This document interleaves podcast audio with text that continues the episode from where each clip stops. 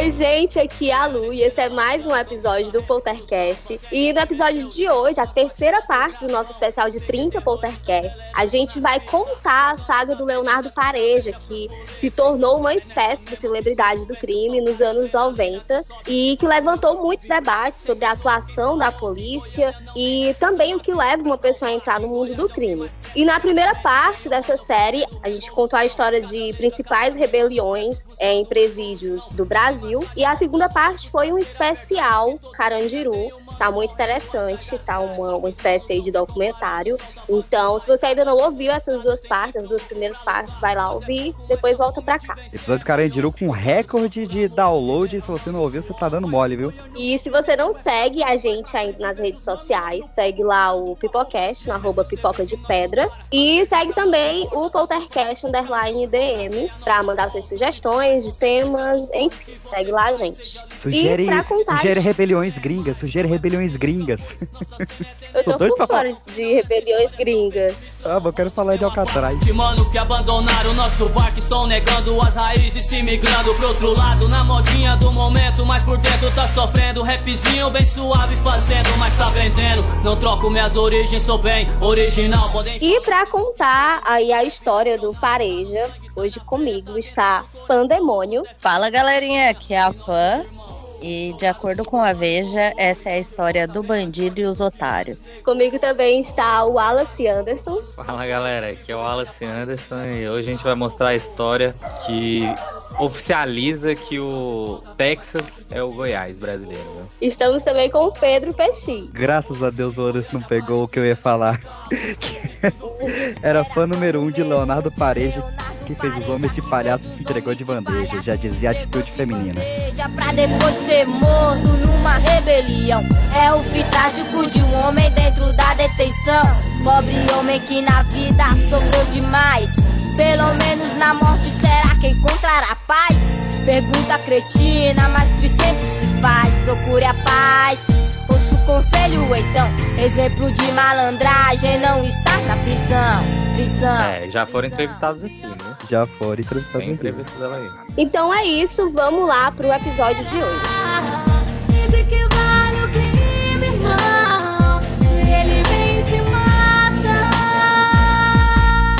Eu nunca posso me usar. Tenho que representar 24 horas por dia um outro personagem. A diferença de um filme, de uma novela, é que eu tenho que representar e não posso falhar. O Leonardo Pareja é uma pessoa que é, que é capaz de falar das, dos seus delitos, dos seus erros, né? mas essas palavras são meras abstrações, porque na verdade ele não sente menor culpa ou remorso daquilo que ele faz. Ele é capaz de atos como matar sem sentir culpa. Né? Ele não matou porque não era conveniente, porque não, não teve uma situação de pressão para que ele chegasse a esse ponto. E porque ele pensava que, não matando, ele teria uma imagem melhor. Quer dizer, o desejo dele estava a serviço dele mesmo o tempo inteiro. Ele não estava preocupado com o outro ou com a sociedade, ou com as pessoas. Quando ele falava das vítimas dele, para mim, ele estava dizendo que as vítimas nunca eram agredidas fisicamente, mas ele não considerava uma agressão o fato dele botar um revólver na cabeça de uma pessoa. E aí, como é que é mesmo? De cá, mente criminal 062. Satisfação aí, irmãozinho. Nasce o bom malandro.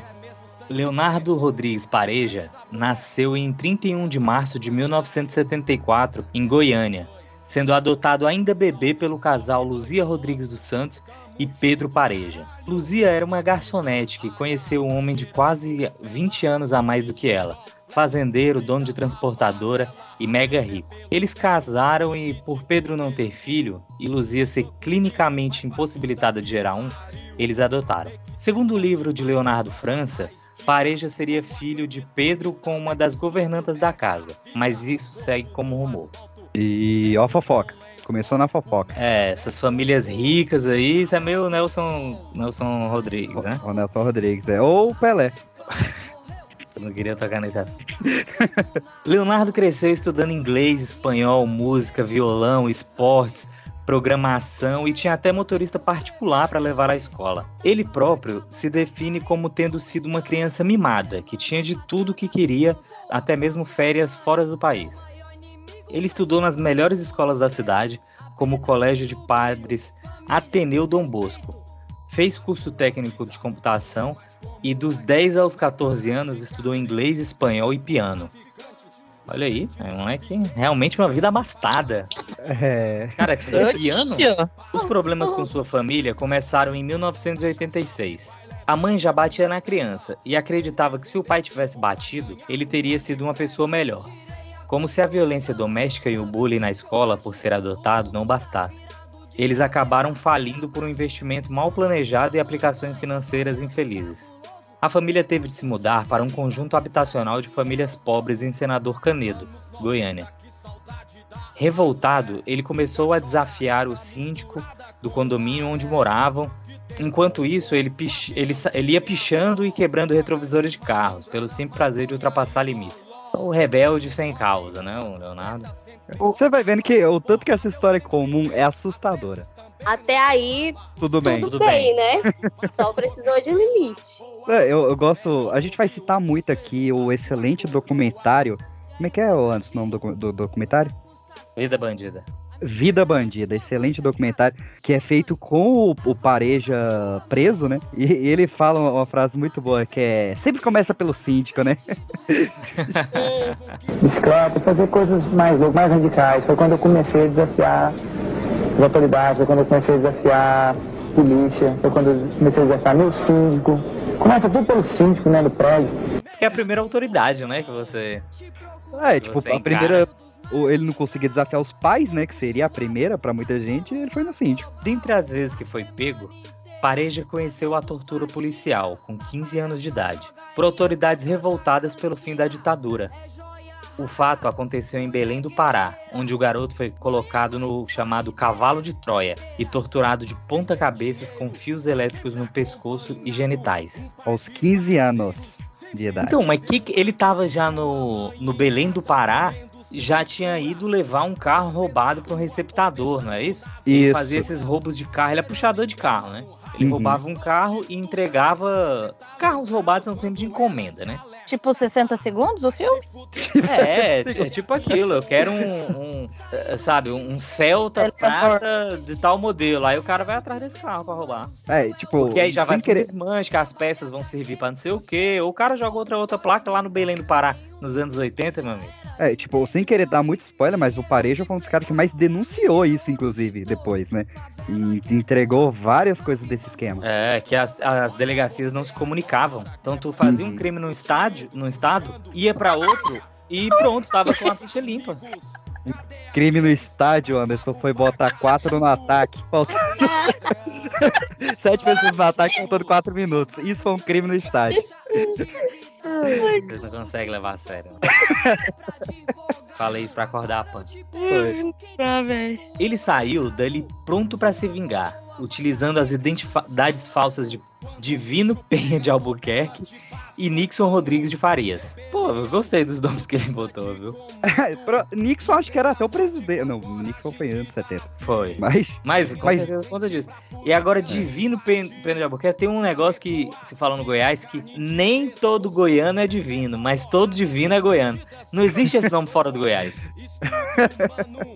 Tem algum Divino aqui do Ceará? Albuquerque. Tem algum no, no- em São Paulo? Não existe esse nome. Não No tem, Goiás. Divino realmente é é um nome muito goiano. Aos 17 anos, atirou pela primeira vez contra a polícia e amou a sensação.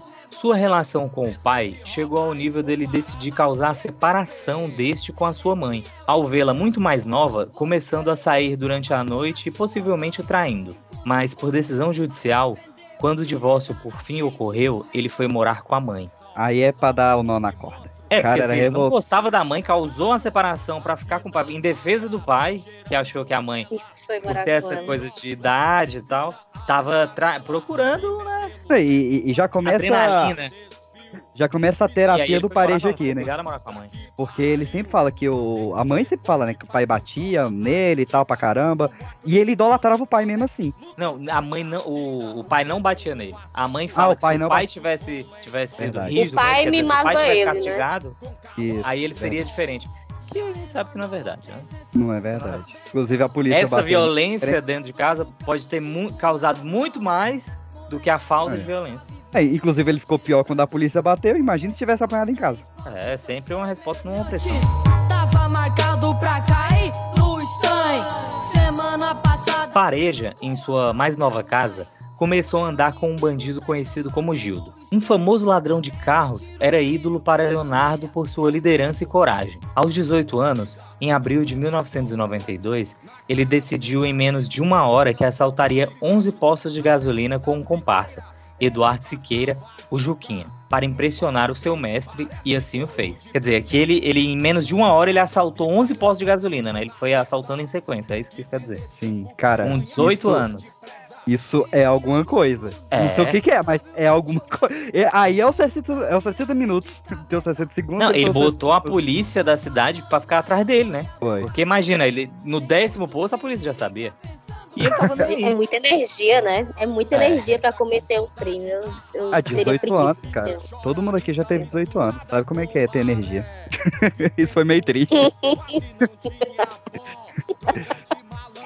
Faz 65 anos já. Pareja foi finalmente preso maior de idade e cumpriu cinco meses de detenção na CCP de Goiânia. Quer dizer, ele já tinha sido preso quanto menor. Claro, ele foi torturado com É. 15 anos, de lá pra cá ele teve várias prisões, né? Uhum. Mas ali num, num campo ali de menor infrator e tal. É, e dessa prisão que ele, que ele finalmente foi preso com 18 anos, depois de roubar esses 11 postos de gasolina, ele fugiu e foi recapturado no mesmo ano e condenado a 9 anos, 9 anos e meio de reclusão. Após receber uma facada durante uma briga, foi enviado para o hospital de urgência e de lá fez a sua segunda fuga. Desta vez, decidiu ir para Ituiutaba, Minas Gerais, onde fez novas amizades e começou a invadir e roubar residências. Sempre progredindo, né? Sim.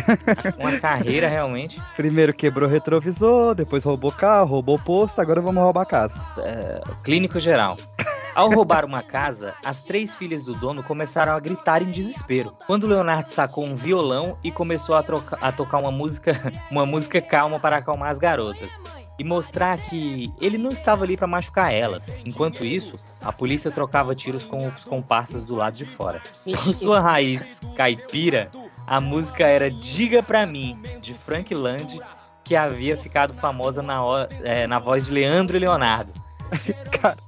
Que era Solta o o, som, o maior DJ. sucesso de 92, né? Em Minas Gerais e Tuiutaba, houve uma, uma- um assalto, onde eu entrei dentro de uma casa e as vítimas começaram a gritar, ah, pelo amor de Deus e tal, aquela coisa. O que que eu fiz? Eu peguei um violão durante o assalto e comecei a tocar.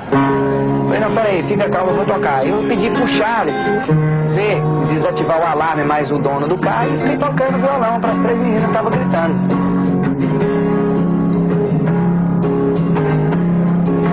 Nenhuma carta pra lembrar. Nenhum anjo pra me ajudar. Será que você me esqueceu? Eu não sei, eu preciso só saber.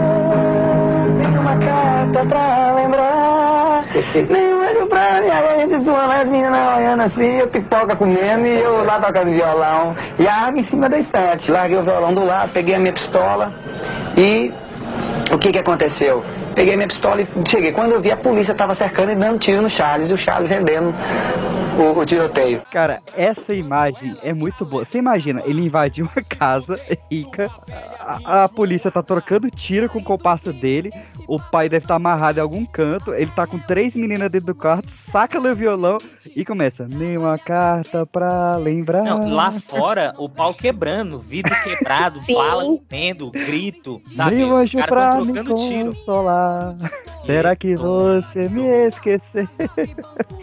Eu adoro ele essa tinha um, Eu preciso ele, só ele saber. tinha um pensamento que até hoje muita gente tem de que a violência só é física, né? Uhum, Então, sim. mesmo ele com a arma apontada na cabeça de uma pessoa, pra ele, ele não tava sendo violento, ele tava sendo muito É. educado. Era bastante. É, ele, ele não desperta pra que uma, se apontar uma arma pra cabeça de uma pessoa é uma violência extrema, né? Mas, Uhum. cara, o que, o que realmente me deixou obcecado por Leonardo Pareja, ao ponto de eu insistir pra Lucas a gente fazer esse episódio sobre ele, eu adoro analisar essas pessoas que elas têm um controle mental sobre outras. Uma Uhum. parada quase de gibi mesmo, assim. Pra mim, o ápice disso foi o Charles Manson, é incomparável o que esse cara fez. Mas o Pareja, ele tinha isso, cara. Ele, ele realmente ele tinha essa questão de tortura mental, só que ele dominava a síndrome de Estocolmo com facilidade. Porque essas meninas realmente se acalmaram e se apaixonaram pelo cara. Tipo, você vê relatos E- dessas meninas, elas ficaram encantadas por ele. E elas não elas pararam de sentir medo. E é justamente por conta de- dessa ideia que muita gente tem de que a, a violência só é física, né? Tipo, a, a cabeça da gente funciona fazendo comparações, né? Então, você imagina que num sequestro você vai ser violentada, é, vão bater em você e vão te matar no final. Daí ela, a, a vítima vê um cara agindo daquela forma, tocando uma música romântica, imagina, meu Deus, é um príncipe, né? Então é, é realmente.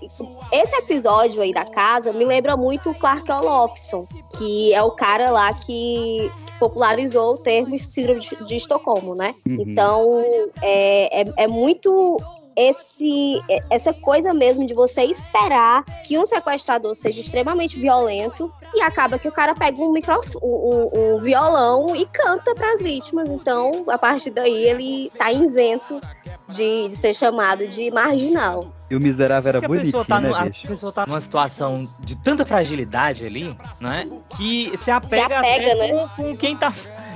Quem quem é a causa dela tá daquele jeito, né? Porque ela quer se apegar em alguma coisa. O que que aconteceu depois que ele tocou essa viola? Desta vez, depois que ele tava lá no tiroteio cantando essa incrível canção, dessa vez ele foi pego após quatro dias. Nessa época, recebeu a notícia que seu pai havia falecido.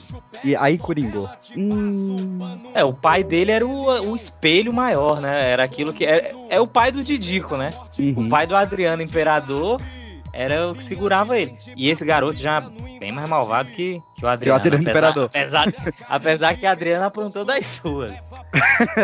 Esse daqui bem mais tranquilo. Mas aí realmente caiu o, a pedra fundamental, né? Eu nunca vi o Leonardo Pareja fazendo sinal do comando vermelho, mas tudo bem.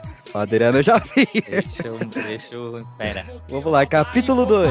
na CPP. Ela é fiel e puxa você.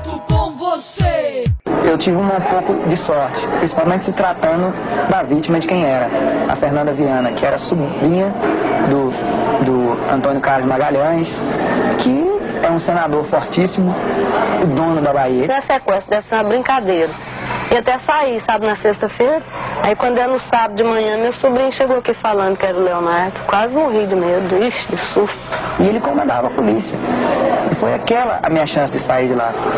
Se fosse uma, uma filha de um operário, de, um, de uma senhora de casa, tava eu e a filha dela essas horas no cemitério. Aí que eu fui ver todo dia, toda hora, o tempo todo, um sufoco, né? Tinha saído nos jornais e telejornais que eu tinha molestado a garota, que eu tinha machucado ela, torturado, que eu tinha feito uma porrada de coisas, que eu era isso, que eu era aquilo. Olha, agora eu tá morto. Eu comecei a dar entrevistas ao vivo, comecei a dar flashes, comecei a mandar cartas para, para, para, para as televisões.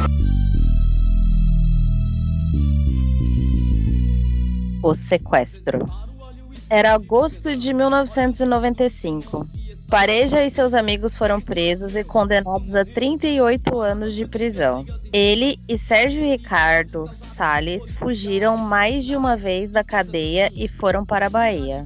Lá, ele se juntou com Ricardo Sérgio Rocha em Salvador e em 1 de setembro, em um Citroën roubado, eles abordaram Paulo Gadelha Viana e sua filha, Fernanda, de 13 anos. Para sorte ou azar de Leonardo, Paulo era cunhado de Antônio Carlos Magalhães Filho, filho do ACM. Na época, senador da Bahia. Ah, Anderson, você que é um cara mais politizado, público mais jovem entender, quem seria o equivalente do ACM hoje? Não, a ACM é o dono da Bahia. Ele era o Uhum. dono da. É um donatário, como tem alguns, alguns estados que tem dono, como aquele Aham. estado do Renan Calheiros, como o estado do. é, O dono da Bahia era o, o ACM, Antônio Carlos Magalhães. Como é que é a, a família que, que domina o Goiás, como é que é o nome dele? Caiados, né? São os Caiados na- no Goiás, É. são esses caras É. que estão. Essa família Caiado tá desde a, da- do Império. E o ACM É. na mesma pegada. É, Esse foi, esse foi o cara que ele foi mexer, por acidente. Tem que Tem um, um termo, né, pro tempo do, do ACM, do- que é carlismo. Olha É, aí, eu não pode ser. Leonardo e Ricardo abordaram Paulo e Fernanda em seu apartamento, ou, segundo outras fontes, na saída de um restaurante. Eles decidiram soltar Paulo para conseguir o dinheiro do resgate da filha, dão os dados de uma conta bancária e vão até Feira de Santana, rumo a um hotel chamado Samburá. Lá fazem o check-in normalmente, conseguindo disfarçar o sequestro por completo. O recepcionista relata que momento algum desconfiou de algo errado na situação. Ou seja, lá ele já tinha dominado a cabeça da Fernandinha já. A Fernandinha a já tá- tava de apaixonada. Eu ia falar de quatro, Já. ia pegar mal. Eu achei que você ia falar de boa. Foi ela, estava de boa. Ricardo foi até o orelhão no dia seguinte para confirmar o valor do resgate, mas é reconhecido pelos policiais que vinham noticiando o sequestro incansavelmente. O hotel então foi cercado pela polícia militar e civil, por redes de TV e vários curiosos. Chegou ao ponto de Pareja ser entrevistado por um repórter da Globo por meio de uma ligação de celular. Isso lembra algum outro caso? Eloá, né? Foi igual. Verdade. O pessoal não aprende. Mesmo erro. Humanos, humanos, humanos. O tenente Paulo César Cabral tentou vencer pelo cansaço, cortando a energia e a comida do hotel, mas acabou não dando muito certo, pois Pareja não era um bandido comum. A polícia estava acostumada a lidar com bandidos sem estudo, carisma e lábia, enquanto Leonardo era um playboy mega estudado, sem tatuagem, gírias, palavrões ou vícios de linguagem e que nunca usou drogas. Mas a tatuagem e a gíria nesse rolê, ela. Não, é porque é. Foge do estereótipo, né? É, a polícia Ele tinha um falava bem. Quando viu esse cara que era. fugia do estereótipo que a polícia tinha, que era um cara sem tatuagem, sem vício, sem gíria, os caras não sabiam lidar com o cara. Eles não sabiam ser agressivo com o cara. Mas isso a polícia é assim até hoje, né? Não vamos entrar nessa, nessa- nessa crítica social aqui, não. E branco, hein? Não sei nem como é que prenderam ele. Ele manipulava de forma dissimulada os policiais, a mídia e os reféns ao mesmo tempo. Sua calmaria e falta de agressividade fez a força militar ser humilhada ao vivo, chegando a fazer o tenente Paulo César dormir no chão do estacionamento por três dias, enquanto Pareja estava no conforto do hotel recebendo comida e até mesmo escolhendo o que comer, alegando que Fernanda estava passando mal. Olha, olha como é que é malandro. O cara falou, ó, a sobrinha da Sam tá passando mal aqui, ela falou que hoje quer salmão. E, e o cara Só com a bichinha só come isso, né? bicho? Você queria que ela comesse o quê? Não, E, e, cara, não sei se vocês já ou- ouviram o pessoal aqui que foi um pouco mais a fundo nele. Essas entrevistas que ele com a Globo são geniais. O cara, em dois, três minutos, ele consegue botar a Globo a favor dele. Porque, porque, cara, tem a coisa do cara ser bom de lábia. Ele era muito esperto. Ele colocava pano, tipo assim, uma- um pano na cabeça dele e dela. Ele na frente, né, com ela no Mata-Leão, pra os atiradores não acertarem, né, a cabeça dele, senão fica muito mole. E ele Ou sempre seja- falava coisas assim: aqui não tem nenhuma bala pra ela. Se ela morrer, foram vocês que mataram. Sabe? Ele sempre jogando a culpa pra cima Não, da e polícia, outra, assim, né? deixa eu sair que vai dar tudo bem. Vai dar certo. E outra coisa que ele tinha certeza era de que se ela fosse uma menina qualquer, teriam atirado e sem se importar Sim, se acertar matava os ela ou dois não. e, e foda-se.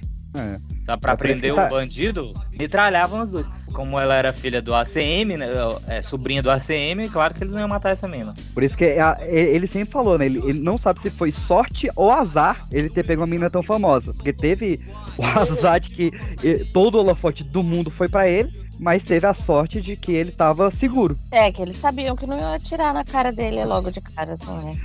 A mensagem que fica Não é. podia pegar nessa menina. Uma A, bala a, a mensagem que fica é, pais, eduquem muito seu filho, porque se ele virar um bandido, ele vai pelo menos escapar. Quebra, aqui periferia, periferia.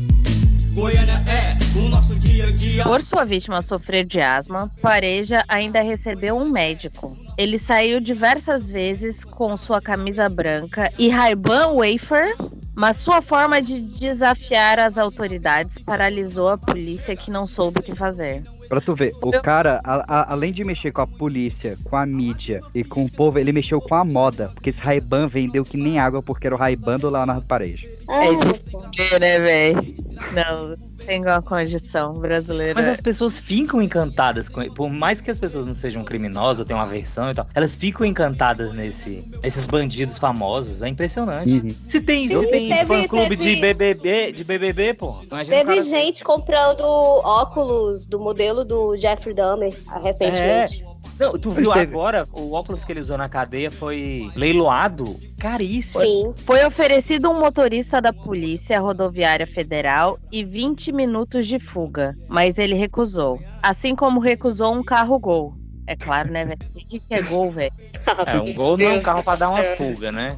Tá certo. Não, o Mas que ó, o, ó, o cara negociando, ele já, os caras iam dar 20 minutos de Vantagem. vantagem, pra ele fugir pra algum lugar. E, e nesse tempo não tinha esse acompanhamento por câmeras, tinha porra nenhuma, era no, no faro. Quer dizer, Cara, E isso- é Velozes e Furiosos real, raizona. você vê como o roteiro da vida desse cara, ele foi feito por um roteirista muito bom. Um roteirista experiente, saca? Porque ele, ele plantou lá no início do roteiro o fato dele ter começado a, a vida bandida dele roubando carros. Então ele entendia muito de carro. Ele sabia qual Uhum. carro que a polícia usava e qual carro que era o potente o suficiente para correr mais do que as viaturas. Esse cara, ele era muito sagaz. Mas tipo, ele é tipo o moleque do Quem Quer Ser Um Milionário, saca? A vida se moldou pra ele ser sagaz.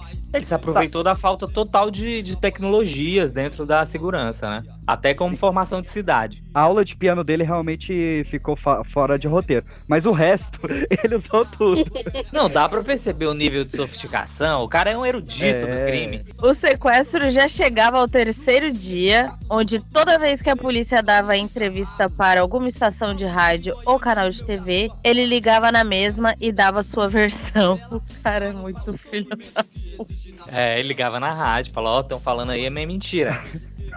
A história é diferente. news! Fake news! Calúnia. Cara, imagina, três dias e ele ainda pensando. Porque assim, são três dias, queridos, acordado.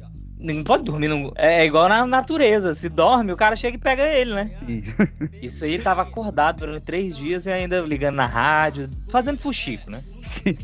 Cara, isso, isso é muito bom, cara. Isso, isso é algo que eu respeito ele. Porque ele era contra fake news. Ele dava o, as fofocas tudo. Falou, o coronel tá dormindo aqui no estacionamento.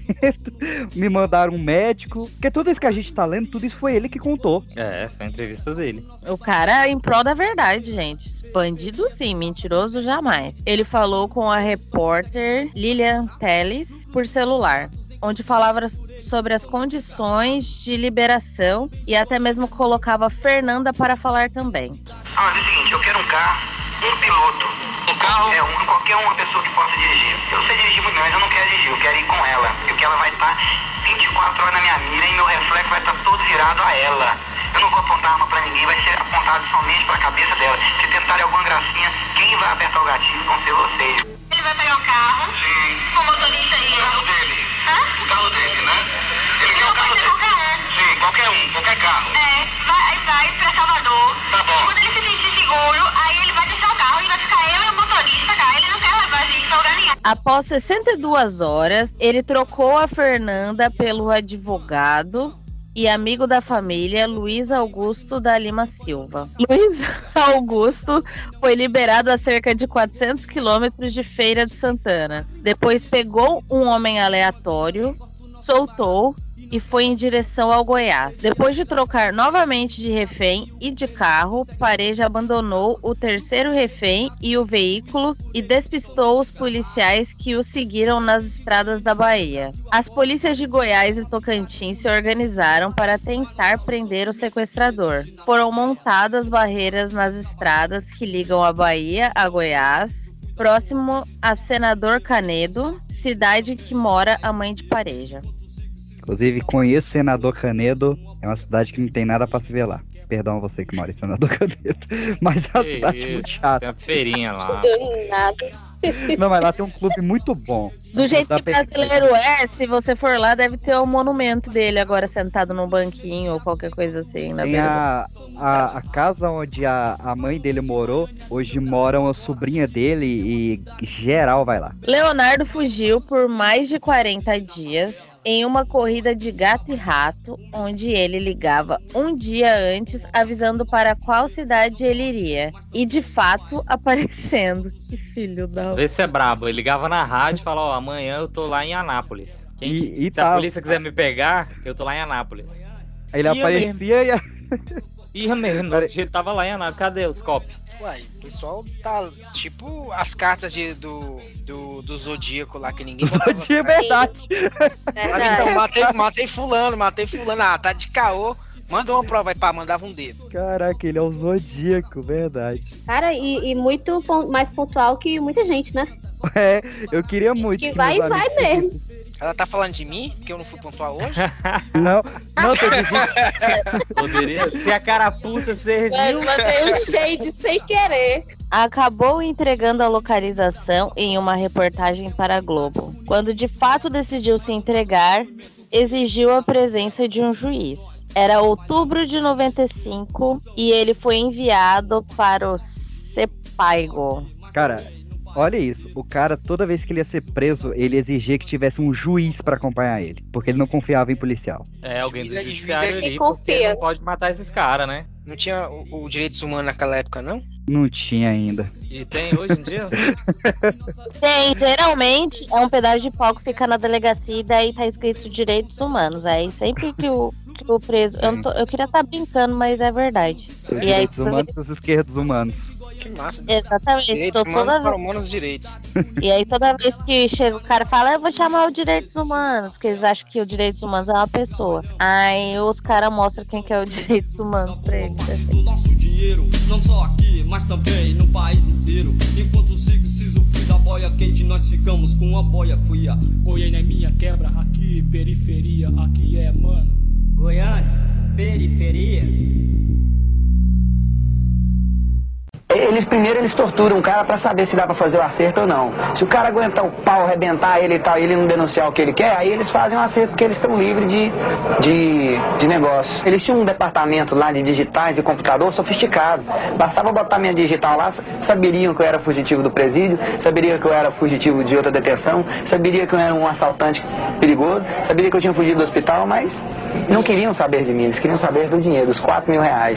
Eu sou humano com quem é humano sou cruel com quem é cruel.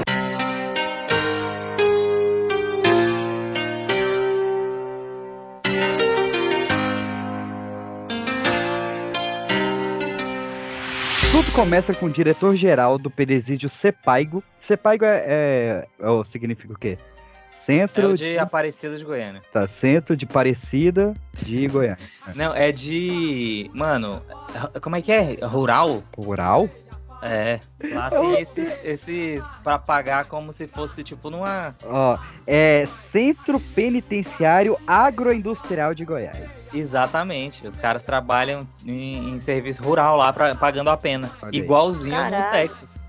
Igualzinho no Texas. Então, tudo começa com o diretor-geral do, do Sepaigo, que era o Nicolás Limongi. Presta atenção no nome desse cara, Nicolás Limongi. Ele vai aprontar várias daqui pra frente. Não, os nomes agora são ótimos. E pesquisem, cada nome vocês dão um Google aí pra vocês repararem. Não, dá um Google depois do episódio pra não tomar spoiler. Mas É. pra vocês, o que, que aconteceu com esse pessoal depois da história do Pareja. O Nicolás Limongi, ele começa a se envolver com as rixas com o juiz da quarta vara criminal, que é o Isaac Stenka Neto. E chegava nesse juiz da quarta vara algumas queixas de penas disciplinares cumpridas dentro do presídio. Ou seja, chegava uma galera lá que ah, o tal presidiário matou um familiar meu. Aí essa pessoa indo de de visita falava com outro presidiário pra matar esse cara. E o Limongi deixava. É, esse cara deixava os caras sem tomar banho de sol, sem visita. Passaram seis meses sem receber visita, É. sabe? Assim, um, um- um tirano, um escroto que tava na frente de um centro de recuperação, que é isso, que é uma, uma cadeia, Uma né? cadeia, As pessoas se aham. recuperarem ali pra serem postas de novo em convivência com, na sociedade. E esse cara era um escroto. Não tinha Não, escrúpulo. e, uma, e uma das maiores cadeias do Brasil, né? Que o CEPAG é gigante. E aí essa briga com o judiciário executivo acabou fazendo com que os presos não respeitassem mais os, os agentes. Perdeu o respeito entre preso e, e agente. Vamos lembrar que a gente tá falando logo após Carandiru, né? Então, pavio de Uhum. Tava daquele jeito. Mas logo ali, era próxima a data. É, porque o, o Pareja foi preso a primeira vez em 92, agora a gente já tá em 95. Né? São Uhum. três anos depois do, do Carandiru. E na época as coisas demoravam a se espalhar no Brasil, né? Então, o- o- a- às vezes um pouco da onda do Carandiru tava chegando agora. O companheiro de cela do Pareja, que era o Marco Aurélio, ele fala no, no documentário e em algumas entrevistas que teve realmente esses casos das vítimas mandando preso matar e que já tava virando normal. E esses presos eram chamados de pistoleiros ali dentro. Já o, o Nicolas Limongi, ele dá várias entrevistas falando que ele cumpriu a lei com respeito e dignidade. Não é um canalha. Os presos deram um apelido muito carinhoso pro Limongi, que era de O Nazista. Achei bem... condizente. Um elogio, né, pra, pra gente desse tipo. Imagina. E quanto mais chamavam o cara de nazista, mais ele começava a dar refeição podre pros presos, fazer humilhação pública, agre- agressão verbal. De vez em quando ele botava os presos todos nus no local do banho de sol e soltava os cachorros da Rotan. Isso era uma, uma É, prática esse, que ele diretor, esse diretor da, da, da- dessa penitenciária, da CEPAIGO, ele era um coronel da, da Polícia Militar. Uhum. Ele é- Triste pro foi cara. Como, um, como um, um- administrador desse lugar, mas por experiência em truculência, né? Ele era um coronel da Polícia Militar do Goiás. E o, o Pareja, ele dá uma entrevista falando que ele, ele tava começando a sonhar todas as noites com esse cara sendo morto, torturado e molestado, não necessariamente nessa ordem. Palavras do Imagina. Leonardo Pareja. Terror psicológico. O, o Pareja, cara, ele é, ele é tão culto. Ele falava que ele pedia todas as noites por um Elliot Ness para a Polícia Civil. Vocês lembram o que era Elliot Ness? É o nome de alguém assim, tipo o. O Elliot Ness, ele foi o cara da, da polícia que denunciou os policiais corruptos que recebiam dinheiro do Al Capone. E, inclusive o Elliot Ness, que- Hum, ele que prendeu o Al Capone. Ele é o, o Kevin Costner no filme Os Imperdoáveis. Que o Al. Capone é o De Niro. Mas no- nem esse filme tinha ainda. E o, o Pareja conhecia. Foi desejo um Elliot Ness aqui na, na, na cadeia. Os presos. Que? De que tu tá falando, maluco? Mas ele queria um Elliot Ness pra denunciar os receptadores de carro das seguradoras. Que era essa máfia, né? Da- da- das seguradoras de carros que pediam um, um modelo específico. Os caras assaltavam, roubavam um carro em um estado, viajavam pra outro, vendia. E as seguradoras revendiam o carro roubado e ninguém ficava sabendo. O Pareja sempre falava, ó. Isso acontece há mais de 20 anos e não tem nenhum dono de seguradora preso aqui. Os receptadores podem dizer que eles comandam a polícia, por isso que eles não estão presos. Me- São 480 homens aqui no CEPAG, me dá um receptador aqui dentro. Nenhum. É. Ele falava engraçado que tem ladrões de carro aqui, mas não tem nenhum receptador. Como o Pareja ele tinha uma grande notoriedade midiática, por né, ter sequestrado a sobrinha do ACM, ele virou o porta-voz de extorsão, parcerias, torturas e corrupções. Ele era chamado de o bandido bom e, para os bandidos mais letrados, ele era o Robin Hood, porque ele fazia maldade, mas por uma boa causa. Que era pra Tá, e quem deu, entregar quem deu esse título a ele de bandido bom? os bandidos, os bandidos ruins.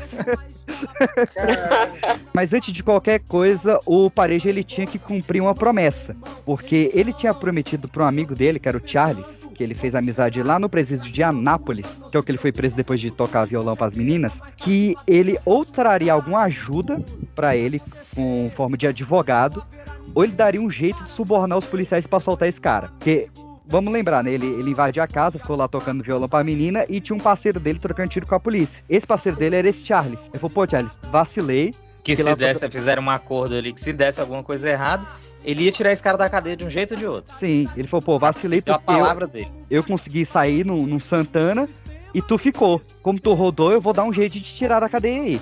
Era. Esse é o acordo deles mesmo, como o Anderson falou. Se um rodar, o outro tirou da cadeia.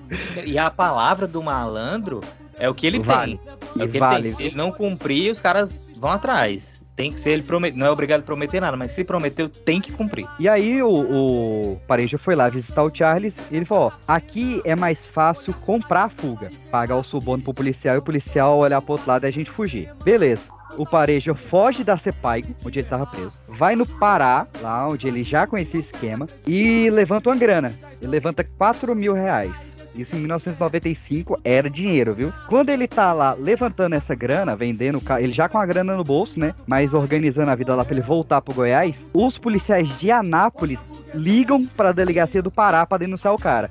As delegacias nos comunicaram, mas dessa vez decidiram. E aí ele foi preso e torturado de novo no Pará, pela segunda vez. Só que antes de enviar ele pra ser paigo, o cara manda pros policiais parar. Fala, ó, vocês me pegaram, mas não pegaram o dinheiro. Que tal eu dar pra vocês esses 4 mil reais e vocês me deixam voltar pro Goiás? E os policiais toparam. Como sua salvação, distribuir o pó garantindo ganha-pão. Sua mãe. Então ele deu esses 4 mil reais, voltou pra Anápolis, voltou pra Sepaigo, fugiu de novo da Sepaigo, entrou na, na penitenciária de Goiás como visitante de novo, dando a mesma identidade falsa, que era da- do Nixon, e ele falou, ó, não vou te tirar no suborno, mas agora é uma questão de honra, eu vou te tirar daí na porrada. Ele usa esse termo, vou tirar daí na porrada. Certa noite, ele sai da Sepaigo de noite, invade o presídio de Anápolis com vários brother dele, e essa é a primeira vez que o Pareja ele tem a chance de matar alguém de verdade. Ele bota a arma na cabeça de um agente penitenciário,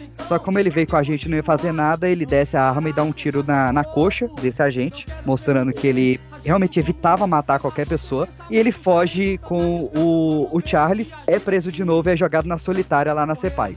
A gente chega em março de 96, mês que ocorreu o acidente dos Mamonas Assassinas, só pra contextualizar o quanto que essa história é antiga. E o Limongi, o nazista lá, ele já estava há cinco anos como o pior diretor da história dos presídios brasileiros. E tava naquele esquema. Seis meses sem visitas, ele não descia no presídio, a comida sempre piorava. Ele começava a ele mesmo promover assassinato entre os, os presidiários. Tipo, um presidiário que desrespeitava ele, ele dava um benefício para outro presidiário matar esse cara. E isso começou a chegar no ouvido com mais força ainda desse juiz Stenka, o juiz da quarta vara, que falou, velho, os presos não aguentam mais, a gente tem que fazer alguma coisa. E aí o Pareja faz uma segunda denúncia e agora é a hora que vale a pena pesquisar, porque o Pareja ele denuncia um cidadão da Polícia Militar do Goiás chamado Hitler Mussolini. Ah, O no-. É brincadeira. O, o nome de batismo do cara é Hitler Mussolini, Coronel Hitler Mussolini. E o, o Pareja, ele denunciava o Hitler Mussolini como sendo um abafador de escândalos da polícia em geral e tendo um braço direito, que era o Abdul Seba, que era o matador do Goiás. Ele falou: o Abdul é o maior matador do Goiás. Então esse delegado, que é o Hitler Mussolini, manda o Abdul matar e o cara vai lá e mata e o bicho é delegado da Polícia Militar do Goiás.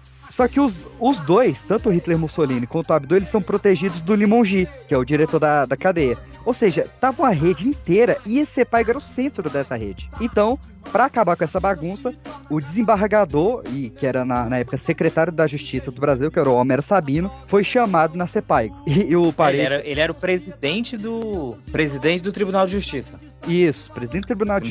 Justiça e desembargador. E o, o Pareja, ele define o Homer Sabino com a fineza que ele fala. Ele é a pele fina do saco da justiça. E aí nós chegamos finalmente no dia 26 de março, onde o Pareja, ele tá na solitária por conta dessa fuga dele, né, pra soltar o Charles. E um presidiário chamado Onei Severino, que o apelido dele era Chulé, e o Eduardo Rodrigues Siqueira, que era o Juquinha, o cara lá da- do assalto dos, dos 11 postos, eles iniciam a rebelião. E agora eu passo a palavra para Luciana Lima. Procurei a paz, procurei a paz, procurei a paz. E quando encontrei, era tarde demais, tarde demais, tarde demais. Aqui nesse lugar, procurei a paz, procurei a paz, procurei a paz.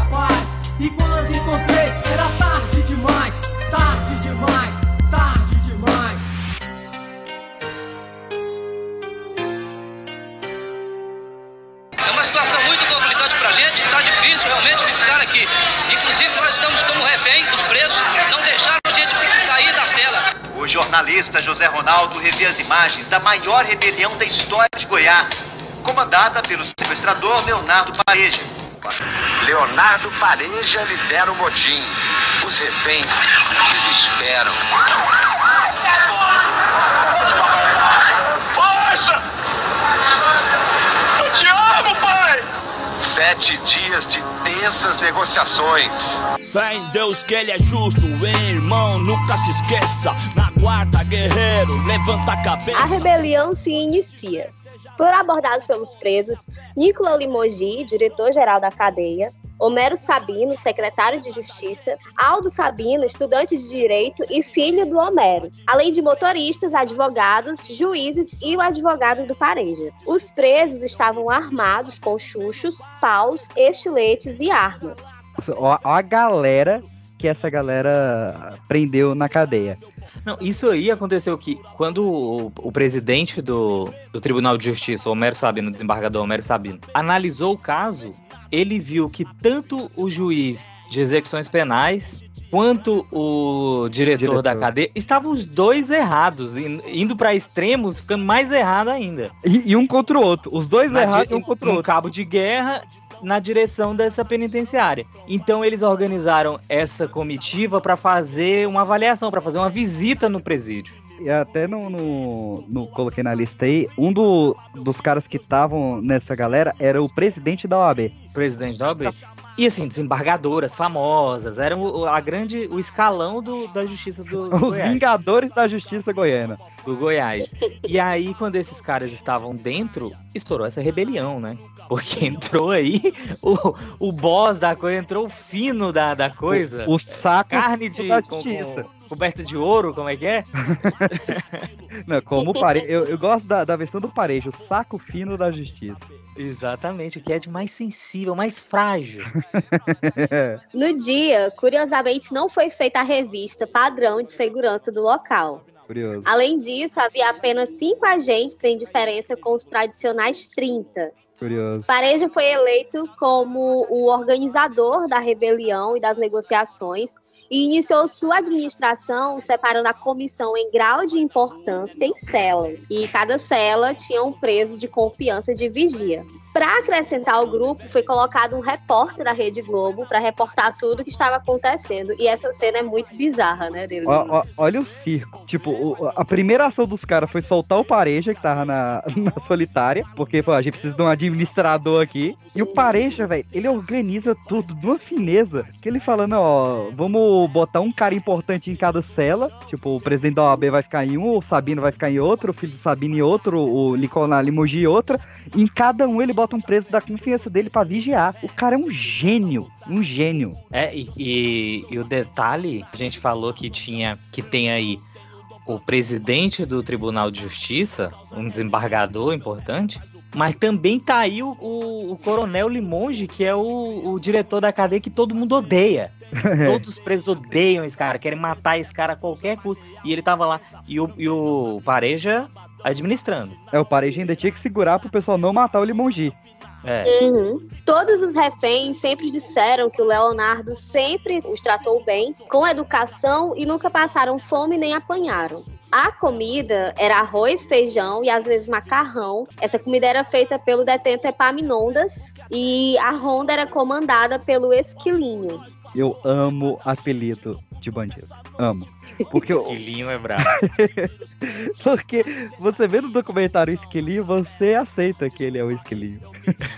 Não, mas o foda é que o Epaminondas tem um nome muito ruim de pronunciar e não deram um apelido pra ele, né? Porque o nome é bom demais. Quando você se chama Não, Não Epaminondas, precisa, não existe outro Epaminondas. Vai. Pra quê? né? Paminha? Como é que é? Paminha. Nondinha. Nondinha. Como o Carandiru, como o Carandiru ainda era recente, nem o Leonardo, nem o governador do Goiás queriam repetir o caos. Mesmo em meio a essa confusão, no dia 31 daquele mês, o Pareja comemorou o aniversário dele de 22 anos. Então ele pediu bolo, pediu refrigerante, fez uma pequena festa entre os detentos, com direito a cantar parabéns. olha, olha esse Após- cara. olha esse cara. No meio dessa rebelião, ele fez uma festinha pra ele? Foi, ele fez o aniversário dele, Prioridades. porra, de 22 anos. Aniversário, mas tava marcado já, peixe. O cara fez. Ia desmarcar em cima da hora? O cara fez.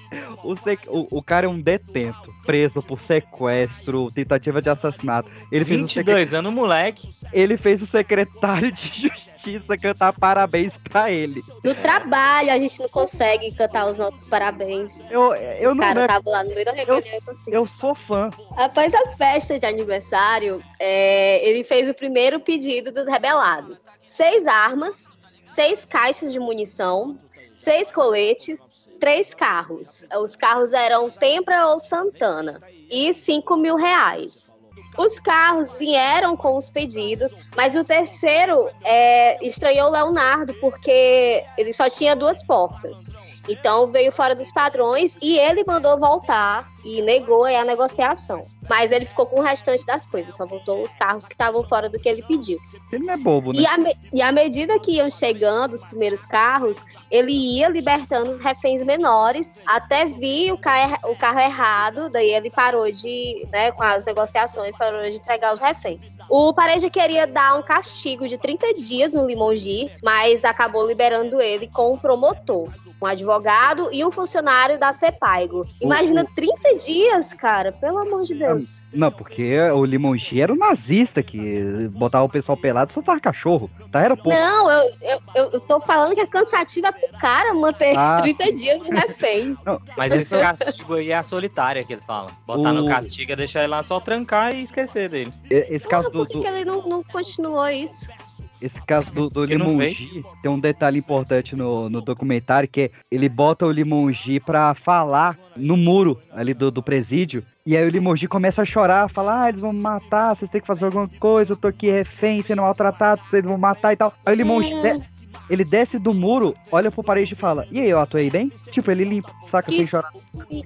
Aí Cara, o, um psicopata, né? aí o Pareja só olha pro secretário de justiça e fala, olha aqui quem é que tava cuidando da gente no presídio. A causa é legítima, meu rap faz o cântico dos loucos românticos. Vou pôr o sorriso de criança onde for. Os parceiros têm a oferecer minha presença. Os presos que não se rebelaram foram enviados para o presídio feminino de Goiás, o que obviamente não deu certo, e de lá eles, eles foram enviados para o estádio Serra Dourada, e com essas transições houveram severas fugas e mortes. Muito mal administrado, né, o, o negócio Oh. pela polícia. A população entrou do, do desespero porque os presos estavam no, no estádio, no centro da cidade, né? Cara, o Serra Dourada, ele fica na rua mais movimentada de Goiânia. E o cara, Cara, botou os maiores presos da região Que no estádio, velho. Que é um. Acho que não tem lugar com mais porta de saída do que um estádio. A habilidade de administração do Pareja e da situação era impressionante, tanto por não efetuar nenhum tiro, quanto por receber elogios. Era uma espécie de síndrome de Estocolmo, fazendo o Homero Sabino dizer que amava o Pareja como um filho. Meu Deus, que bizarro. É. E o filho dele, o Aldo, jogou futebol com os presos para se distrair. O, o, o Sabino falando, eu amo o Pareja como um filho. E o filho dele do lado. Tipo, e aí, meu irmão? É o filho que eu não tive. Homero Sabino chegou a assinar um documento pedindo que a comissão de negociação deixasse ele ser solto junto com os detentos, porque ele tinha muita certeza de que seria solto. Em um certo momento, Pareja enxerga a rebelião de forma diferente e daí ele decide passar uma mensagem. Ele chama o Veriano, um amigo dele, e pede para ele trazer uma bandeira do Brasil e um violão e vão até a caixa d'água do presídio. Aí eu adoro essa parte. Eles viam tudo o que estava acontecendo dentro e fora do presídio. Foi então que, a 15 metros de altura, ele aproveitou o grande circo para passar uma mensagem para todos os detentos, policiais e jornalistas. Uma mensagem que lá dentro haviam pessoas assim como na polícia. De lá, ele e o Veriano, eles, eles sentam, tocam e cantam Admirável Mundo Novo de Zé Ramalho. Olha que. Olha que. Cara, isso é o ápice. É o ápice.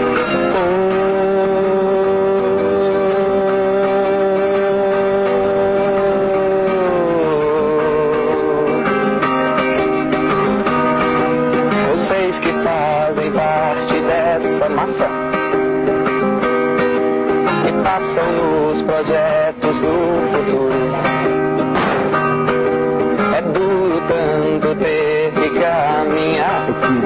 Fazer igual fiz uma, uma, uma madeira ali. Muito eu mais queria esse. 100 facadas. E ter que demonstrar sua coragem.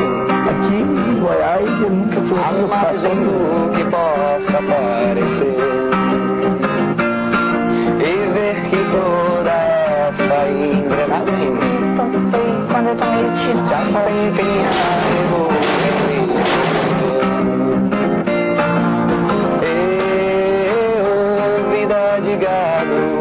cara fez a- uma das maiores rebeliões da história do Brasil. E no meio dessa rebelião, com o presidente da OAB, secretário de Justiça, isso que a gente já falou, ele sobe na caixa d'água, estende a bandeira do Brasil e começa. Eu, vida de gato. Ele fez a trilha sonora do negócio, né? Isso é bom demais. Não, e vai tocar aí no fundo. Ele canta bem, velho. Ele canta e toca muito bem. As aulas de piano deram certo. A rebelião tinha passado dos limites e o pedido final foi feito e acatado pela comissão de negociações. O pedido foi de nove pistolas, 25 coletes, telefones, nove metralhadoras, carros, sendo Tempra, Monza, Santana e Opala. É como o PX falou, né? Por roubar carros, ele entendia bem que eram mais potentes, melhor ali para uma fuga. Ele também pediu uma entrevista coletiva antes de, fugi- de fugir. Todas as janelas do dos carros foram tampadas com jornais. O Pareja deu uma entrevista coletiva dizendo que só ia sair com os presos e depois voltava para cumprir o restante da pena. A saída dos carros com os 48 presos em oito carros foi transmitida ao vivo em todas as emissoras. A carreata seguiu em fila indiana e foi escoltada pela polícia com o parejo de vidro baixo dando tchau. Esse é o momento pra você ir nos nossos dois Instagrams, arroba pipoca de pedra, arroba poltercast, underline DM, e você comentar ou se você lembra dessa cena da fuga do Pareja lá nos oito carros, ou se você perguntou pro mãe, pai, tio aí como é que foi e o que que eles falaram. Porque eu não era nascido e eu quero muito saber essas respostas aí. O que que o pessoal lembra dessa época?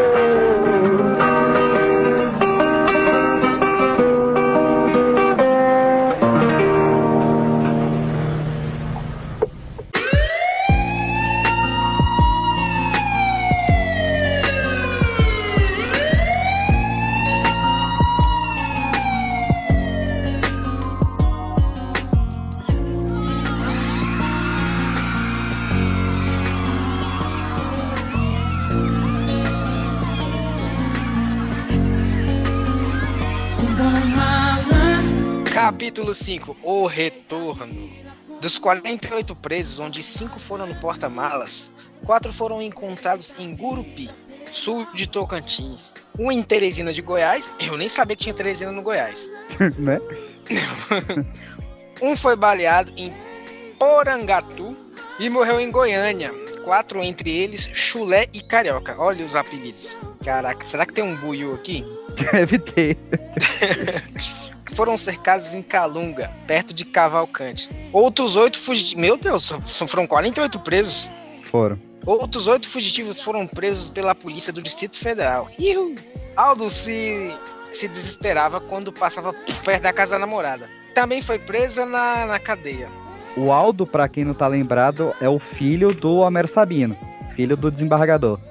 Ele tentava encontrar algum conhecido na rua para mostrar que estava bem, mas não encontrava nenhum. Em um momento parou um Corsa ao lado do carro de Leonardo e ele disse: Carro legal, deveria ter pedido um Corsa para fugir. Então, esse anda bem? O motorista ficou pálido e congelado e respondeu: Não, não, moço. Esse aqui não anda não. Não anda nada não. Não anda nada. Tu imagina, todos os canais de TV estão passando o, o Leonardo Pareja. Aí o bicho para do teu lado e fala: Esse teu carro é bom, hein? O que, que tu faz, pô? Será que anda mais que esse meu? Vamos ver? Cara, nada, anda não. Pareja estacionou em frente a uma lanchonete e saiu usando um colete à prova de balas. Cara, onde é que ele arrumou esse colete? Ele pediu, ele pediu pra polícia em troca do resgate dos reféns. Os atendentes ameaçaram fugir, mas ele, ele mostrou o dinheiro e pediu calma, pediu calma e educadamente, por cervejas e sanduíches. Quem dirigia o carro do Pareja era Reginaldo, que não dirigia há cinco anos, tipo eu. Pareja Ok. foi com ele ao Capelas, comprou três cervejas e três refrigerantes e logo foi reconhecido pelo garçom. Pareja estava adorando a fuga por Goiânia. Cara, o cara tava vivendo perigosamente. Não, e detalhe, ele fala em uma entrevista que ele pedia refrigerante porque ele não bebia e dirigia. Porque ele respeitava a lei. Ah, vai tomar no rabo. Olha ó, a cabeça desse cara. Ele fala, não, beber e dirigir é contra a lei demais pra mim. Vai que eu mato alguém atropelado, né? Seria... Ele é contra matar. Você vê, até agora ele não matou ninguém. Bem, tem uns caras que passam as coisas na cabeça dele. 1910, ele teve a coluna Prestes, né?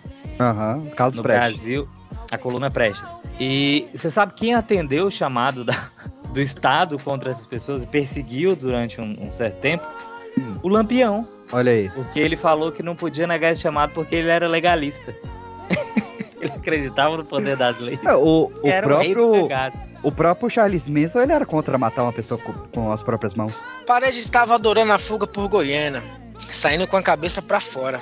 Seus companheiros reclamavam, mas ele retrucava: Meu amigo, você passou anos preso e agora vai passar dias no mato. Aproveita o passeiozinho. Aldo virou uma garrafa de cerveja inteira para tentar se acalmar e tentou apressar o Léo para saírem dali. Paleja pagou uma rodada para as pessoas que estavam no bar, bandido gente boa. Fez piadas, deu au... porra, deu autógrafos, velho. Deu. Caralho, mano. E recebeu pedidos de casamento. Pedro, você precisa cometer um crime. e recebeu pedidos de casamento de meninas que queriam ser levadas por ele. O grupo de presos recebeu como parte do acordo 10 horas de fuga sem, persegui- em- sem perseguição, é isso mesmo? Uhum. No mesmo dia, seis fugitivos foram pegos em Brasília, em posse de Homero Sabino como refém. Pela polícia não ter respeitado o acordo, iniciou um tiroteio até às 8, às 20 e meia, no caso, de 4 de abril de 1996. 11 dos 45 fugi- fugitivos tinham sido presos. Um morreu, outros dois suspeitos estavam detidos. A rebelião terminou no dia 3, após 151 horas, com a fuga de 45 presos, com seis reféns em oito carros fornecidos pela polícia. Os seis reféns, então, em liberdade. Uma estudante morreu no tiroteio entre a polícia do, do Distrito Federal e os fugitivos. Enquanto isso, o Pareja comprava fitas cassete de músicas lentas e samba e cantava. Meu Deus, o que é que eu vou fazer com essa tal liberdade? Não, cantando. O que é que eu vou fazer com essa tal liberdade? Olha só o Pareja fugindo e escutando o que, que eu vou fazer com essa tal liberdade. Cara, Cara, ele era, ele era, é ele era um bandido mito. da- é um bandido meio da zoeira, né? Paredes estava com Aldo Sabino e foi cercado em um posto de combustível na BR-151 em Porangatu. Leonardo pediu um juiz novamente para se entregar, pois nunca o faria para a polícia. O juiz escoltou até a delegacia. O último refém, um juiz do Fórum de Goiânia, foi solto em Cuiabá. Ele havia colocado um colete e dado uma arma para Aldo. Pediu que, que este tentasse ligar para um juiz vir escoltar sua rendição, mas chegou a polícia. Pareja pegou uma arma de volta e frisava que ela era para os policiais, não para o refém. Olha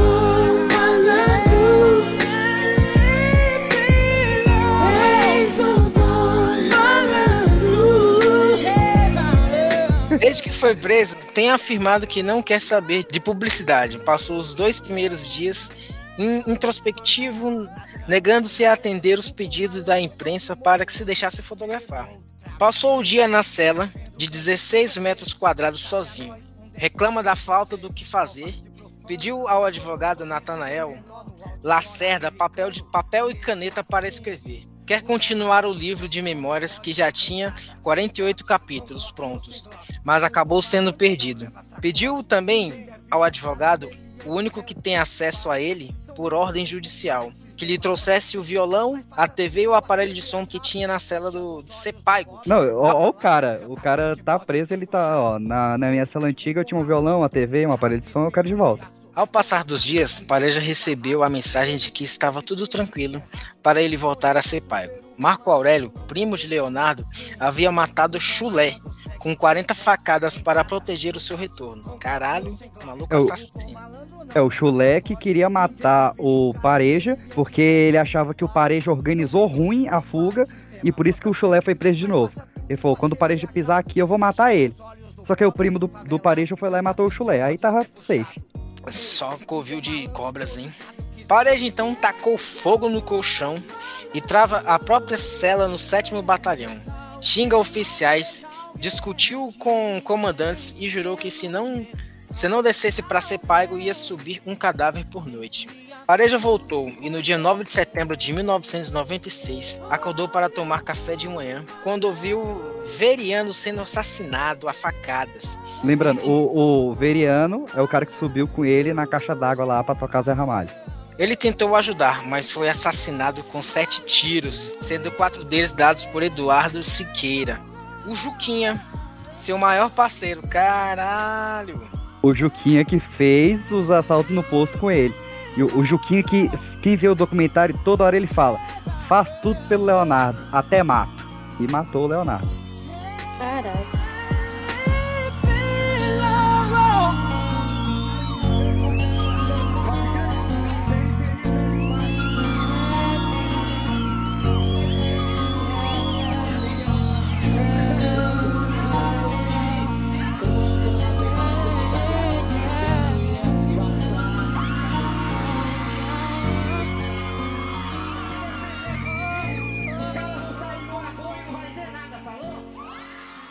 Pior bandido é aquele que tem medo de morrer.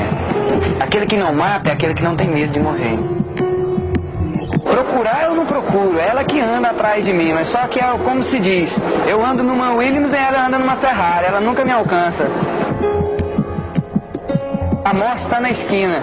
Anda no meio do mato que você não acha esquina. Então você não acha a morte.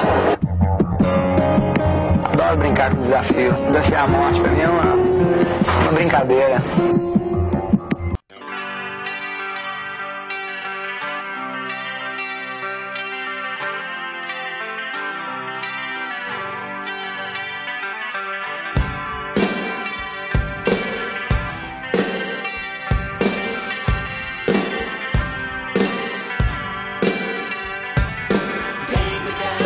Durante o enterro de Pareja, colocaram a bandeira do Brasil, que era puxada por um policial militar. A mãe de Leonardo deveria receber uma indenização de 105, 320 e 44. Mais um 105 salário. 105 mil? 105 mil. 320 e 44 centavos. Mais um salário mínimo até 2039 pela morte do filho. Ela morreu de Covid em 2020, sem nunca ter recebido um centavo. Cara, eu gosto do, do começo do documentário que o cara fala atravessou pro lado errado da vida. Sabe, era bem assim, uma coisa bem de sociologia, ele puxa num lugar assim. Que era, o moleque era boy, né? Só que contra o sistema, né? O moleque é contra a cultura. E só que fez coisas geniais. Eu adorei conhecer essa história do Pareja. E assim, claro que eu não queria estar na pele, nem queria que ninguém sofresse o- os absurdos e as violências que ele proporcionou para as pessoas. Mas como marca na história, impressionante a história desse moleque. E na época que não tinha. A polícia era assim, difusa, né? Não, ninguém se conversava, não tinha câmera, não tinha porra nenhuma, né? Também foi mole pra ele fazer isso nessa época, né? Aí ele pegou a polícia no resquício da ditadura ainda, né? Pegou tortura pesada sendo aprovada. Esse Hitler Mussolini aí, o Limongi, depois veio falar que é, eu realmente não era pra ter torturado o moleque, não. É, iam falar, não, essa prática de tortura acabou há muito tempo, não sei o que e tal. Não existe isso. Mas- mas- que hoje existe ia existir nos anos 80? Mas nunca negaram o que fizeram com ele. Não, e tem uma parte lá que o esse primo dele fala: a polícia civil tem um defeito que ela é caceteira demais. Esse documentário ele é feito, se não me engano, quando ele volta pra ser pai. Depois da- dele sair do sétimo batalhão. Que ele fica um Tem tempo duas lá. vezes. Tem a primeira vez que ele fala que sempre ele sempre cometeu os crimes, mas sempre pensando em não cometer os crimes hediondos. Porque se entrasse nos crimes hediondos, ele não ia ter mais as Mordomias. as é, assim, o- os direitos sa- das saídas, né, os privilégios que pode ter se você Sim. for um bom um bom recluso ali e ficar na sua, né? É, tanto é que ele ficou três dias com a, com a Fernanda. Do- É, mas então, ele e, fala e isso nunca que nunca vai ela. cometer isso, então ele tá preso antes, ele sai, sequestra a menina e eles continuam depois a, a gravar de novo, quando ele volta. Porque o, o sequestro é um crime hediondo. Ele falou que nunca ia mexer com isso, só que dali a pouco ele vai lá e mexe. É porque ele tá na evolução criminal, né? Ele começou quebrando um retrovisor na rua e chegou a sequestrador. Liderou uma É o- rebelião. Será que, se ele não tivesse sido morto tão cedo, ele teria continuado a ser esse cara ponderado? mais Ele era o novo Fernandinho Beramar. É, eu acho que ele ia entrar numa dessa, de administrar, os caras ver, cara, É. o cara tem um talento aí no crime, vamos colocar ele pra organizar aqui uma... Não tinha crime organizado, né? Mas sempre Uhum. Tava tem alguma, né? Alguma outra ali, né? Não, não tinha esse, assim, dominando o Brasil todo, né? Igual foi o PCC.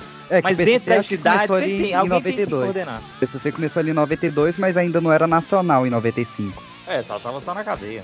Mas é, realmente, cara, tanto é que você vê, quando estourou a rebelião, a primeira coisa que fizeram foi tirar o cara da solitária pra ele comandar. É, os presos, cara dá os, conta de administrar isso aqui. os é presos talento. tinham a consciência do talento dele. E eu acho que isso ia seguir mesmo, cara. O cara ia virar o novo Marcola aí no- nos presídios. Porque depois que tu sequestra alguém, tu tem que viver intocado, sabe? Então dava certinho pra ele viver nessa coisa de administrando ali uma pequena facção, sabe? Só intocado ali na dele. Porque você não vai bem no mercado, você tá no mercadinho ali, você acabou de aparecer no jornal com- sequestrando alguém.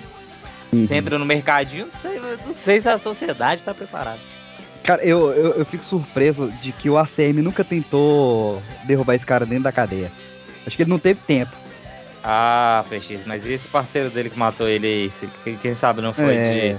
de. Não foi grana, sabe? Ó, quem matar. Estão dando aqui a cabeça do Leonardo Pareja 30 mil reais. Quem é? Ninguém sabe. Pois é. Quem fizer, arruma esse dinheiro. Esse, o julgamento do- dessa galera que ma- matou o Pareja rodou até, acho que 2019, 2020, coisa assim. Esse Juquinha foi morto agora. Foi, verdade, foi morto acho que ano passado. Preso ainda. Claro, né? Matou alguém da cadeia, ficar preso pra sempre. É, e vai ser morto em algum momento. É, quanto mais tempo lá, mais hostil a coisa fica, né? É sempre hostil. E morreu com 22 anos, velho. 22. Isso tudo, isso tudo que ele fez, 22 anos. Com 22 anos o cara já tinha liderado uma rebelião. Uma das Imagina. maiores rebeliões do Brasil. É, essa fuga é de de cinema, né? Pois essa é. fuga é de cinema. E no carro, tem um detalhe dos carros, ele colocou, ele só deixava um quadradinho na frente da cara do motorista nos carros da fuga. Uhum. Ele cobriu todos os vidros, inclusive o para-brisa, com jornais pra nenhum atirador conseguir atingir eles de longe. E pra ninguém saber quais carros estava saindo quem. Qual carro estava saindo o desembargador, qual carro estava saindo ele próprio, que ele era um alvo ali, que, as que a, que a polícia queria, porque se tirasse ele, se prendesse ele logo, sai no primeiro carro, prendeu ele, desmantelaria aquilo, né? Que ele Uhum. estava organizando. Então, pra ninguém saber a importância de quem tava em cada carro e pra os atiradores de elite não pegar ninguém, ele fez isso no carro, cobriu todo. Tudo que ele fazia era muito bem tramado. A história dele tem um, um paralelo. Foi muito comparado quando teve o caso do Lázaro, levantou muito a história do Parede de novo, né? Comparando, porque ele era o cara que a polícia não pegava e tal. E, e teve também a questão da, do conflito Goiás e Distrito Federal. Porque o Lázaro Mas- teve Mais bastante uma vez, né? No caso do Pareja, como a gente falou aqui, teve uma galera que foi presa no DF. E o acordo dele com a polícia do Goiás foi 10 horas de fuga. E o pessoal do, do DF pegou, pegou carros com 2 horas. E o governador go- do Goiás falou: não, a gente fez um acordo de 10 horas de fuga. E o governador de Brasília falou: vocês fizeram acordo vocês, não com a gente. Mais uma vez as polícias, sabe, não são coordenadas, é uma coisa assim. Uhum. Parece de escola. Porque realmente teve isso. E eles. E eles, gente, vocês têm que deixar eles passarem. Porque já tava tudo televisionado, certo? E sabia que tinha um carro fugindo. ia passar por Brasília. Brasília para Goiânia são 200 quilômetros e uma linha quase reta. Naquela época tinha sete curvas, mas agora tá até reto. E os policiais brasilienses, a PMDF, colocou barreiras. E eles ligavam, gente, vocês têm que deixar esse carro passar, porque foi feito um acordo. E o presidente do Tribunal de Justiça do Goiás está dentro de um carro desses. Vocês têm que... é A vida desse homem não pode correr risco. E os caras falaram, cara, não tem acordo com a gente, a gente não fechou esse acordo. Se passar aqui, vai parar. E como eles não pararam, até porque não sabiam, eles acharam que o acordo estava de pé, quando vira aquela barreira, falaram, vamos passando. E essa mulher que morreu, uma única mulher que morreu, foi a Polícia Militar do Distrito Federal que atirou no carro dos bandidos e acertou em uma refém. 48 é, é, detentos fugiram. A única morte foi um serviço porco da polícia. Muito obrigado, boa noite pra...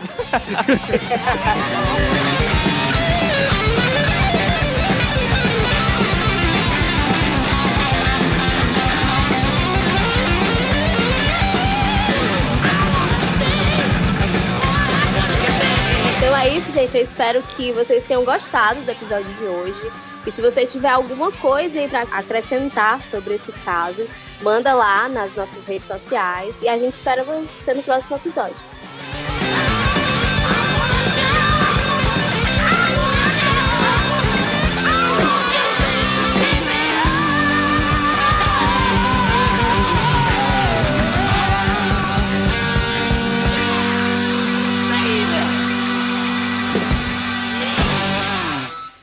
Eu olhando aqui as fotos para ver foto de fuga dele, aí tem o jornal Opção, aí a capa é Conheça os 10 goianos mais polêmicos do mundo. Aí tem o Zezé de Camargo, duas pessoas que eu não conheço e o Pareja. O Domini. o Domini. o Domini é um goiano polêmico. Ele é o Ezra Miller de Goiânia. Se ele tivesse vivo, ele ia pra, ele ia pra fazenda. Com certeza. Com certeza. Ele usava bota. As roupas dele, os caras vão filmar lá. Então, ele, claro que eles pedem também as coisas, né? Falar, vocês vêm aí e trazem umas coisas pra mim. Ele está de uma, com a camisa branca, folgadona, por dentro de uma calça apertada e de bota. Dessas botas tipo Zezé de Camargo e Luciano. Dentro da cadeia, ele dando entrevista, dentro da cadeia de botina. Tu lembra como é que é? Tem uma frase famosa dele que ele repete umas 30 vezes no documentário, não tô lembrando qual é a frase. O Acho homem é eu o lobo do homem. Porque, além de tudo, é um, é um bandido poeta. Ele escrevia poesia. Ah, é. não, eu, eu, eu separei aqui umas frases do, do, do Pareja pra gente analisar. Tem uma frase dele que é: Você já viu mulher gostar de alguma coisa que presta? Mostrando a- o viés dele. É, Cheio eu- de namorada lá dentro. Sim, não, o caso das namoradas dele teve briga no velório. Briga feia entre namoradas dele. Tô vendo aqui, ó. Leonardo Paredes recebia em média cerca de 100 cartas por mês de admiradoras. É, com fotos e, sabe, a, é, a cela dele era toda colada de foto de mulher. É, ele tem uma frase dele aqui que é: A polícia usa demais os punhos para trabalhar ao invés dos neurônios. a Certo, polícia Pareja. militar é mais organizada. Você mata um e aparecem 10, mata 10 e aparecem 100. Na polícia civil, se você mata um, o resto sai correndo. Frase É. na parede. Ele falava: Minha vida vale menos do que uma bala. Se eu tivesse que assaltar um banco, eu acho que teria que entrar com um Walkman tocando Guns N' Roses. Meteria a bala neles e deixava um buquê de rosas para trás. Breguíssimo, né? Ele era muito brega, cara, mas é muito bom, assim. Não, mas é. Eu não Ele lembro. tem uma cara. sessão no Pensador, né? No, no site Pensador. Tem, tem, uma, tem uma frase, cara, que ele repete umas cinco vezes no documentário, não tô lembrando que frase é. Bobo do homem. Como é que é?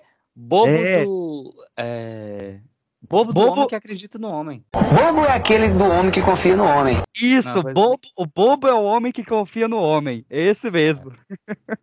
e, cara, e, e é poético, porque essa era a principal frase dele, ele morreu por essa frase. Ele confiou no Exato. Juquinha, morreu pelo Juquinha.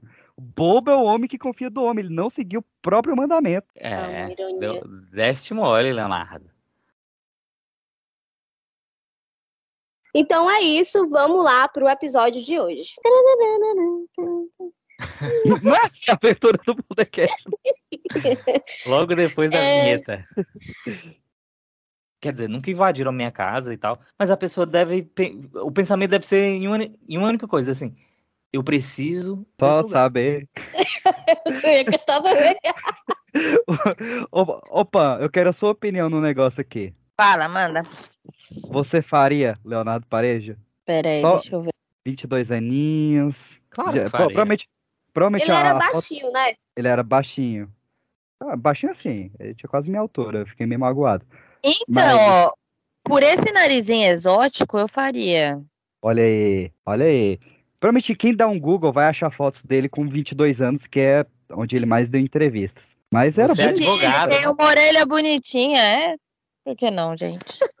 Já o fiz, nariz e a orelha. A Pan advogada, né? Falando. eu já fiz coisa pior e a pessoa ainda não tive nenhuma vantagem nisso, né, gente? É, o, Ah, o e Jovem ainda ia receber uns honorários aí, né? Esse recebe os honorários e ainda, ainda pode apaixonar por ele, porque, né? Se as Canta- vítimas cantando, mas canta- cantando Leandro Leonardo, como é que não apaixona? Nenhuma Exatamente. carta pra- Se ele tocasse. Meu grande amor. Diga pra mim qual a razão.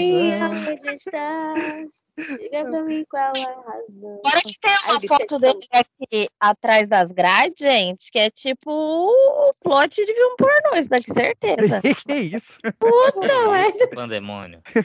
Tá maluco? Não, mas era bonitinho, miserável. E se ele aprende a tocar, não aprendi a dizer adeus, aí já era. Aí fudeu. Com certeza sabia. Com certeza sabia. Essa música aqui de, de, de... Enfim. É melhor.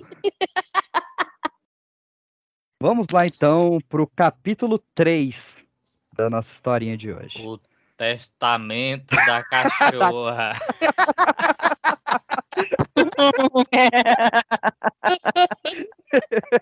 Essa foi boa, foi boa. Cara, eu fico muito chateado que só tem esse episódio o título. Eu queria que todos os episódios do Auto Compadecida tivessem o título desse. Muito obrigado, porque eh, eu e o Anderson a gente tem um acordo, que é todo episódio tem que ter uma referência de Auto Compadecida. Tem que ter, eu vi que não ia caber em lugar nenhum, aí eu joguei agora. Vamos lá. Não é o Texas, porra. Tescas. É o Texas. É o Texas.